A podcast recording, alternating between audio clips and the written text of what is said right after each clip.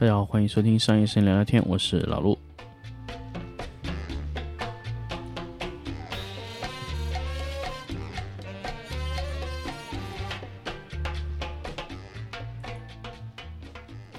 大家好，欢迎收听新的一期商业生聊聊天。那么之前我们做了一个 workshop 的一个推广的一个节目，那么这期我们回到正常的节目话题里面来说，那我们聊一聊，就是这个确实是一个之前我在朋友圈。呃，回复的最近啊，可能比较可能真的节目更新出来已经有点时间了。那么，那我想聊一聊关于小米这个 logo 的话题。所以这个也是确实这个呃我的一个一个听众吧，可能在在在在这个朋友圈里面发了一条消息，就是说小米这个 logo 圆变方啊啊方变圆的这个事情，就是确实改动的非常非常小。所以他所谓的做品牌升级，感觉雷总的两百万被坑了。那么，然后呢？第二天呢，就发了非常非常多消息，说没有被坑，他做了一个广告。好，OK，大家都说了非常多、非常非常多关于这个话题。那么，其实到现在为止，大家可能都觉得，嗯，大家可能觉得，就是你真的拿两百万找找袁研哉给你拍了一个广告的感觉，这个就是正常的一个操作逻辑，对吧？可能大家觉得，可能真的就是这么一回事情，但是我觉得。可能大家把这个事情啊想简单了，可能真的就是袁元在可能刘雷雷总两百万去做了一个这么一个方便圆的一个设计吗？那么他到底有没有进行设计啊？这个核心的点啊，其实因为我有接触过非常多年的品牌 VI 的一些一些升级改变啊，其实我也想说一说，包括淘宝之前的这个品牌 VI 升级，也就是基本就是把粗体变成了细体，那么。做做了点什么呢？就是很简单，他做了一点什么东西，他就要花两百万呢，对不对？就是甚至大家知道，这淘宝那个升级，那个淘宝还多贵了一百万，三百万做的，啊，他就是把淘宝那个字体啊变变细啊，做了这么一个操作。其实可能他还有别的，但是真的我们感觉不出来啊。那么感觉不出来的设计，就是骗钱吗？我就特别特别想问大家一个问题，就是你们大家认为这个图片你感觉不出来的情况，就是他骗了你的钱吗？我觉得可能不一定是这样吧。所以说，可能大家认为的，呃，你认为的情况，可能真的不是你认为的那个样子啊。所以我想跟大家聊一聊的关于，就是你花了两百万做设计，为什么做的差不多？那么非常非常简单，一个道理就是，如果如果说我们在做品牌设计的时候，它做了非常大的改变，那么我们可以想象，如果说小米的 logo 变成了一个 S 型或者怎么样的这个形状，那我想问一下，小米的老用户他还认识小米的产品吗？就那个 logo 放在你面前，你觉得他认识吗？他不知道了，他已经完全不知道那是小米的产品。那么这个问题存在什么问题呢？这个问题核心存在的点就是，你改了 logo 啊，你得好看，这是第一点，你得跟原先不一样，但是呢又不能太不一样啊。这个在品牌管理流里面呢叫品牌资产流失。我想跟大家说一个点啊，就品牌资产流失最严重的一个一个事件啊，就是。Burberry，大家知道，其实 Burberry 以前的标记不是现在这个一个一个一个 TB 的一个一个一个一个叫巴宝莉这么一个标，它以前不是这个样子的，它现在换成了 TB 这么一个标。那我想问，如果你以前买过 Burberry 东西，我突然给你一个 TB 这样的一个一个印花的标志，请你告诉我这是什么品牌？你不知道。那么这个问题就就存在，就是你得让用户重新去认识一遍这个 logo，这个在品牌资产上的流失是非常大的。你完全更换了一个 logo，我不管它好看或者说不好看，但是你再重新推广它的成本是非常高的。那之前，我我之前我记得就是有一个朋友他给我看了一个 TB 这个包，我当时第一眼真的不知道那是个 Burberry 包。它完全已经没有以前那个 logo 的一点感觉了，这就是什么品牌资产流失。那么，尤其是奢侈品，你做这个 logo，对方还不认识，这不就问题大了吗？就是我买了这个包，别人还不知道我买了一个 Burberry 的包，问题大了。那么 LV 呢？歌眼的，或者说呃 Gucci 呀、Coach 啊这种包，它的印花这么多年改过吗？没有。那我不能说它没有哈，但它没有大变，就基本就这个状态。就你认识，他一直认识那个标，包括淘宝、小米、华为、苹果。苹果这个标，我说句实话，它这个标你放了这么多年，慢慢的应该土一点吧。但是大家就觉得没问题哎，大家知道吗？苹果这个 logo 做了二十多年，甚至三十多年，我不知道做了多少年啊，好像八几年就开始使用这个 logo 了，可能还要再早。真的四十年不换 logo 的公司，真的也是，对吧？但是我我不敢保证它中间没有微调过这个 logo。那么它微调 logo 为什么不完全变呢？大家说啊，它叫苹果，你不能改变苹果这个属性去谈这个，我觉得不是这样的。就是它这个 logo 在当年大量的去推推广品牌，去推广这个 logo，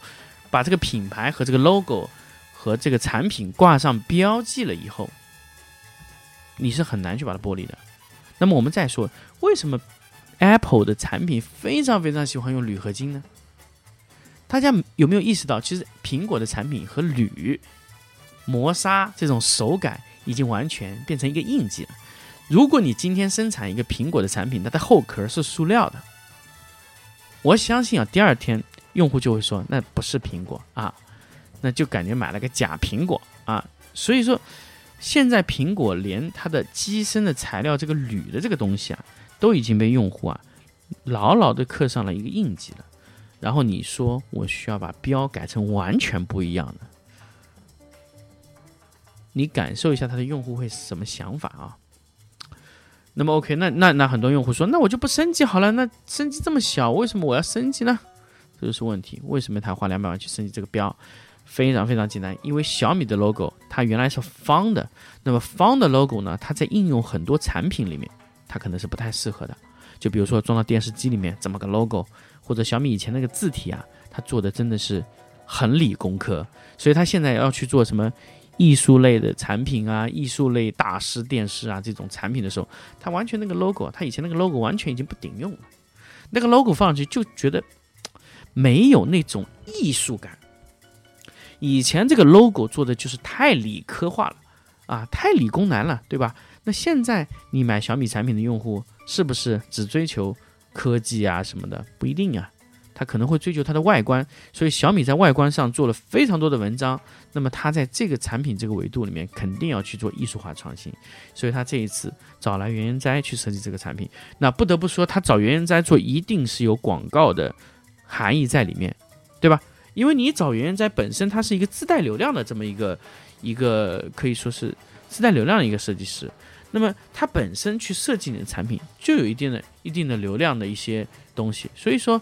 雷总啊，还是一个非常非常有远见的人，设计和广告和自带流量一个都不少啊，IP 也吸到了，什么啊，公关的公众的反应也吸到了啊，这个你看他可能预计到这个产品，这个这个这个 logo 发布出来以后，可能大部分的这个小米的用户会说，雷总你这个钱白花了，你看成功的营销的一个公关事件。大家记不记得我在之前说过这个公关这个话题？它就是公关事件、广告、自流量、IP 流量，再加上这个非常有舆论的这个这个东西，甚至它这个产品做的其实也非常的不错。呃，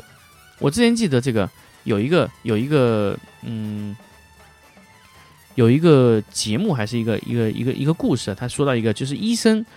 他在你的手上啊就贴了一张胶布啊，怎么样做了一下，可能成本可能就一块钱。啊，啊，不是医生了，是说这一个电工，他在这个你的维修的地方贴了一个胶布，这个胶布可能就值几毛，对吧？然后用户看见了，说你就贴了一张胶布，你要收五千块吗？啊，那么这个这个这个这个维修工就不忙不慌不忙的说，来，我给你开一张这个单子，那这张胶布呢是一块钱啊，我不多收你。一块钱胶布的成本，那么我找到这个地方贴这个胶布，四千九百九十九，啊，所以大家千万千万不要认为，呃，你觉得这个结果你只要打个十九 px 一行代码就可以做到了。但是我要告诉你，他要发现怎么打十九 px 这么一行代码啊，就是一百九十九万一万块钱打一行代码啊，可能甚至就是一百九十九万九千九百九十九一块钱打这个代码，其他都是发现这个东西。所以说设计啊，很多时候是它是一种寻找的过程啊，它是一种发现的过程。我觉得这个和那个呃袁元在自己说去形容他这个在设计这个产品的时候是原理是一样的，就是说设计很多是是一种寻找的过程，而不是一种发明创造的过程。所以很多人他在做设计的时候，他的完完成的方式就有问题，他就觉得我应该创造一个新的东西出来。但是袁元在认为，就是应该从一个东西发现它，把它做出来，而不是完全重新去发明一个东西啊。这个就是。呃，我觉得欧洲的设计和东方的设计的最大区别，东方的设计更加趋近于人性，那么欧洲的设计呢，它就更加趋近于理性，也也不算理性嘛，它它这个东西就更加趋向于这种，呃，形式这种这种东西，它并没有特别人性的方面。所以日本人在做设计的时候，不光是做产品也好，做设计也好，或者说整个视觉呈现也好，它更加注重是人性的展现，就展现出来啊，更加贴近于人的这种。基础的视觉符合观，那这个东西呢，确实日本人做的非常不错。所以你跟我说，雷总是不是两百万白花了？那我可以明确明确的告诉你，不是的啊，这个很明确，它就是这么样的一个嗯操作啊，它真正的设计它就是这样的。而且这一次呢，原因在给小米完全开发了一个纯字母的 logo。啊，那以前小米是没有这个 logo 的，那么它为什么要做这个纯字母的 logo 呢？那这个就是品牌提升、品牌升级的一点，它增加了一个 logo 类型，甚至它这个东西可以贴合更多。说明一点，那天我就跟这个朋友说了，我说更多的原因在于，他在设计这个 logo 的时候，他一定要让这个 logo 比原 logo 能适应更多的应用场景。那么，比如说我原来是生产手机的，或者说我生产一个电脑的，那么我现有的 logo 足够用了。那好，我现在说了，我要生产更多，比如说我要生产家电呐、洗衣机啊、手表啊，各种其他一系列的产品的时候，我发现这个 logo 对我来说已经没有办法适应所有的产品了。这个时候，你往往面临到的就是要品牌升级，你要求做到就是 logo 能适应这么多的产品，但是这个 logo 不能大变，就是用户看到一眼这个 logo，他还得知道是我，这个就是。做 logo 最难的地方就是你升级了，但是要像没升级一样，但是你要用又要能适应更多以前你适应不了的产品，这种形式的 logo 升级才是最有价值的。所以他在套用这个 logo 的时候，他得套用到小米所有的产品上去套用，甚至他会套用在他未来的汽车上面。啊，当然这个我不知道未来小米的汽车它会用哪种 logo，但是我觉得不排除使用小米的 logo。所以它这个 logo 就会去套、去用，这个就是我觉得渊源在他做这个 logo 标的时候最成功的地方。升级了像没升级一样，但是让你适应更多的产品。它现有的 logo 套在很多以前咱们觉得很难看的地方，它都好看。我们以前知道小米那个 logo 那个袋子啊，大家知道环保袋里面，其实小米的环保袋质量真的是非常好，但是。丑，啊，为什么呢？它那个 logo 这个情况就是真的非常非常难看，所以大家看到了小米第一个使用这个 logo 的产品，原因在设计的就是那个环保袋，啊，杜邦纸材料的这个，这个就是小米在做这个 logo 时候想到的，就是要在原有丑的产品的基础上更换。我不敢说它这个 logo 比原来的 logo 漂亮了多少，但是我想很明确的告诉大家，它在很多产品中使用这个 logo 会比原 logo 好看很多，这就是品牌 logo 升级的价值。千万不要看单纯的看两个图标放在一起它的变化或者怎么样，这个根本就没有必要啊。所以我们要看这个 logo 在更多的应用场景里面的情况，这个就是 logo 升级的。核心价值，